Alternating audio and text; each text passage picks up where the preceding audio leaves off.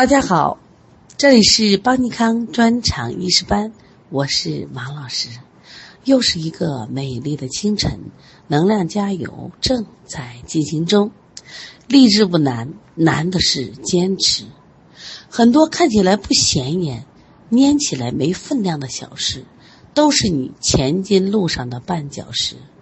放弃只是一瞬间就能做到的事，唯有坚持。是白忍方能成金的磨练。现在我们继续学习病机中的内生五邪。内生五邪是相对于外感六淫而言，它跟六淫来比较，缺了一个湿邪。因为由于病起于内，所以分别成内风、内寒、内湿、内燥、内火，统称为内生五邪。这里需要强调的是，外感六淫是治病的邪气，但内生五邪不是。它是我们人体脏腑阴阳失调、气血津液失常所形成的综合性的一个病机变化。昨天我们学习了内生五邪的风气内动，风气内动就是我们常说的内风。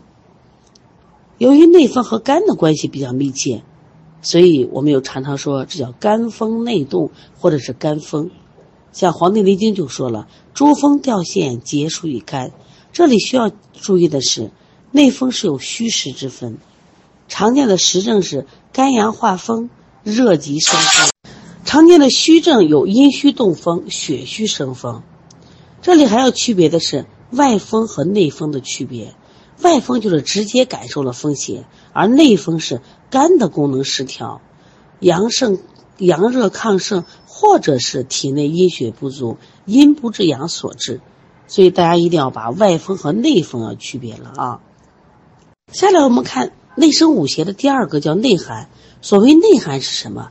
就是寒从中生，也就是指的是阳体的虚衰、温煦气化功能减退、阳不至阴、虚寒内生的一种病理状态。内寒有什么特点呢？就畏寒、喜暖。经常会导致痰饮、水湿这些病理产物在体内积聚，会出现这种水肿、尿清、便溏、痰涎清晰这样的一些症状。大家需要记住的是，内寒的病机，它所对应的脏器是什么？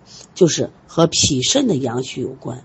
因为脾肾阳气虚衰、温煦失时，最容易表现虚寒之象。特别是以肾阳虚衰为关键。这里我们需要强调的是，我们必须把恶寒和胃寒区别。我们说恶寒多是外寒，它是感受外界寒邪所致，临床特点是以寒为主。它怕冷很明显，它的虚症不明显。内寒呢，是因为你阳虚不能治阴，寒从内生所致，所以它的特点是以虚为主，多见胃寒症。这个为什么也好区分？比如同样的天气，他比我们穿的厚，他不敢喝凉水，他要喝热水，甚至很烫的水。那这个时候我们多是胃寒。如果是他们有明显的表症，比如说打喷嚏、流清涕，这样伴有恶寒发热，这都属于外寒所致。现在我看第三个湿浊内生，也就是我们讲的内湿。内湿就是指的脾湿健运。或者是它的输布津液的功能障碍，引起了水湿停聚所形成的一种病理状态。内湿有哪些表现呢？这我们见的多了啊。现在这个内湿也是我们常见的一种这个病因病机，比如说胸闷呕恶、脘腹痞满、食欲不振，啊，嘴巴里面腻或甜、头身困重、尿浊便溏、舌苔厚腻。这个内生的湿啊。都是由脾虚所致，所以称为脾虚生湿。古人讲的好嘛，说诸湿中满，诸湿肿满皆属于脾。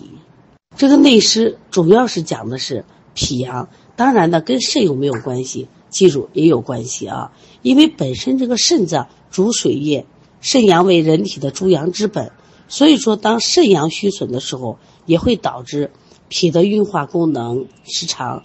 导致湿浊内生，这里要区分外湿和内湿。外湿是感受了外界的湿邪，比如到了夏天，这个雨多潮热会有湿邪，还有本身我们南方梅雨季节，这个雨水多湿邪重。所谓内湿是自己五脏的问题，脾湿健运，水湿停聚。那么外感湿邪和内生湿邪有没有联系呢？一定有。如果你伤于外湿，湿邪困脾，那么就会引起这个脾功能运化失职，形成湿浊内生。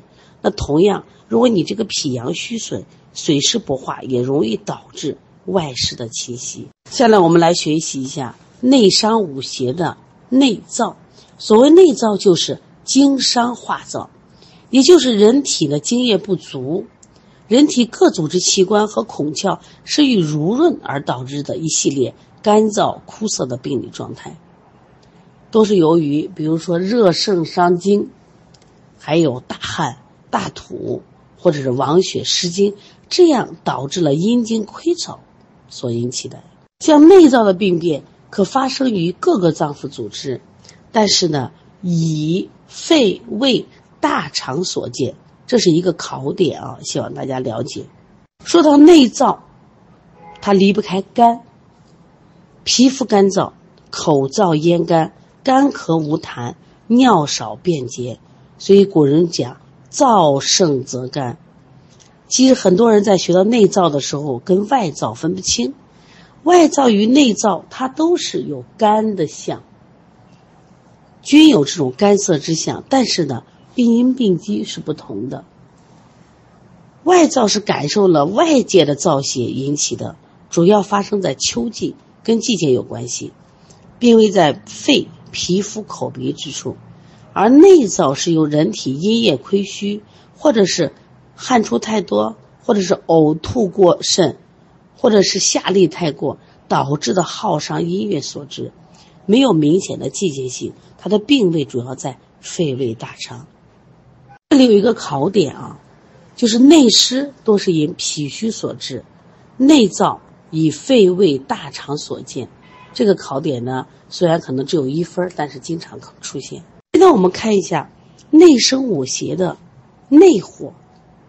我们经常说我内热，我有内火了，这就是火热内生，是由于体内阳盛有余，这是一种情况，或者是阴虚阳亢。或者是情志化火，产生了一个火热内扰、机能亢奋的一种病理状态。这里说的很清楚，这个内火一定是有虚实之分的。阳盛有余就属于实火，临床见目赤口苦、烦躁不安、口舌糜烂、咳喜冷饮、卡吐黄痰，或者脓血、便秘尿赤。那阴虚的属于虚火。全身多见虚热征象，像五心烦热、骨蒸盗汗、两拳潮红、舌红少苔。除了我们要分清实火和虚火之外，我们还要分清外火与内火。这个外火呢，都是由感受温热之邪，或者是风寒暑湿燥五气化火所致；而内火则是我们脏腑阴阳气血失调或者五志化火所致。那么二者有没有联系呢？当然有。你像这个内生之火，就容易招致外火。比如说你平时阳盛或者阴虚，感受六淫邪气以后，常导致五气重阳化火。那么外火入侵，那么它也耗伤津液，导致阴虚生内火。关于内生五邪这块知识呢，还是非常重要的。它实际上你通过学习以后，你发现是不是在辩证上对你帮助很大？那我们再简单的回顾一下，内生五邪都是哪五邪呢？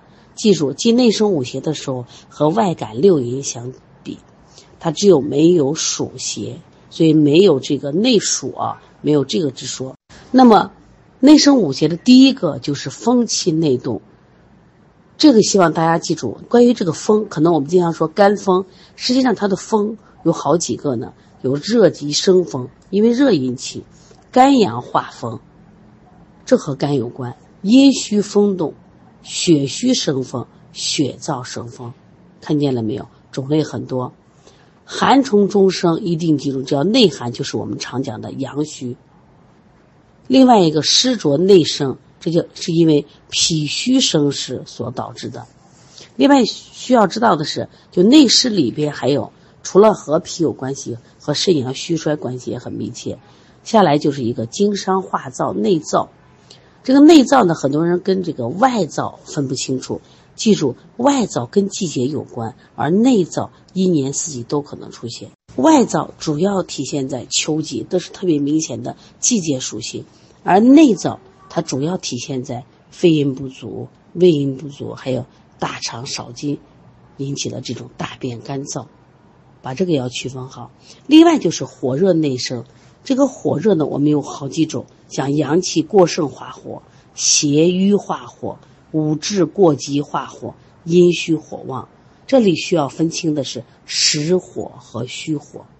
最简单的判断是从舌脉，舌苔狂躁，脉洪硕，这就为实火；舌红少苔，脉细硕，这就为虚火。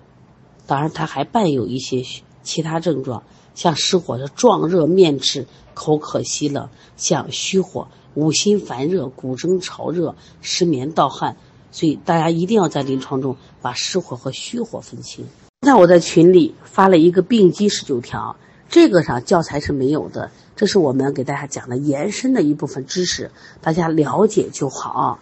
今天我们想作业呢，也希望大家把这个多读一读，因为我们讲十二单元，我们就是在讲病机，我们就是在探索疾病背后的真相。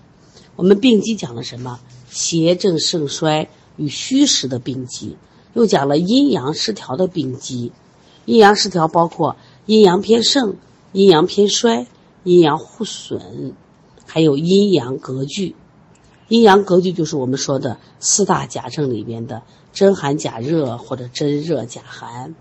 另外还学习了气血失常的病机，还有津液代谢失常的病机。还有刚才我们讲的内生五邪的病机，那么病机十九条，就有很干练、很简单的话，把这些全总结了。他如果能把这个病机十九条如果能记下来，这个就特别好。为什么？特别有利于帮助，因为他总结的特别简单。你想，珠峰掉线皆属于肝，嗯，都很，凡是和风啊动都是跟肝有关系。诸寒收引皆属于肾，你看。寒的病和谁有关系？和肾。足湿肿满皆属于脾，足痛痒疮皆属于心。所以今天我们就留这样一个语音的作业，希望大家把这个念上五遍，背上五遍，念顺了，哎，记在心里头。将来你在临床中，哦，遇到这种湿的象，哎呀，是不是和脾有关系？遇到痒，是不是考虑到心？啊，遇到寒，是不是考虑到肾？这个。病机十九条值得我们去学习。现在我们来看一下疾病的传变。疾病的这个传变形式有病位的传变，还有病性的变化。像病位的基本传变呢，它基本上就是表里脏腑之间的传变，比如肺和大肠、脾和胃之间的传变。从疾病性质的传变，基本就是寒热的转化或虚实的转化。刚才我们讲了关于病位的传变，它一般就体现在表里之间的传变，比如表邪入里了，或者里病出表了。这个表里传变的发展趋势，主要决定于邪正双方力量的对比。一般来说，表邪入里，多为邪气入盛，机体正气不足，以抗邪的结果；里病出表呢，是正气恢复了，驱邪有力。它有呢，让邪气外出的一个趋势，表邪内传入里，表示病情加重了，或者是趋向恶化；里邪出表，好事儿，说明邪有出路，病情减轻，趋向好转。病位传变里面还有脏腑之间的传变，比如说脏和脏的传变。咱举个例子，你像。本身心与肺之间，它是心血和肺气之间的关系。如果心运血的功能失常，就会导致肺气的瘀滞，宣降失常以后，咳喘不能平卧。那反过来，如果肺病日久，呼吸功能异常，气病积血，这个时候呢，就会导致心血瘀阻，出现了心悸、胸闷这样的症状。那么腑与腑之间有没有传变呢？当然有。最典型的，肺湿宣降了，导致这个大肠腑气不通，就发生了便秘了。那同样，大肠传导失职，机制不通，会影响肺气的肃降，出现了气逆喘咳。这就是一个小孩咳嗽特别厉害，可能吃止咳药不顶用，哎，用一个开塞露一拉，是不是就好了？你还有我们像脾胃之间，脾呢运化失职就会影响胃的和降，就会出现纳少、腹胀、恶心、呕吐。如果呢失之于胃呢，就会导致脾湿健运，出现了腹胀泻满，这都是脏腑表里相传的一个疾病传变。这个里边了解就好，啊因为它的考点不多，也就是一两分，知道就行了。再来说一下病性转化的寒热转化，寒热转化呢有条件。它必须是阴阳消长到一定极限水平时，病症的性质发生转化，要么由寒转热，要么由热转寒，这就是我们讲的寒极生热，热极生寒，重阴必阳，重阳必阴。这个呢，我们也知道就可以了啊。因为我们的新学员比较多，希望大家一定要坚持学习，坚持听课，把一年的学习分解的每一天，在不知不觉中成长，在不知不觉中优秀。实现我们的医师梦想。同样，还是那句话，送给大家，希望大家成为中国最好的医生，帮助到更多需要我们帮助的患者。今天我们的作业做成语音打卡作业，就是我们病机十九条的语音打卡。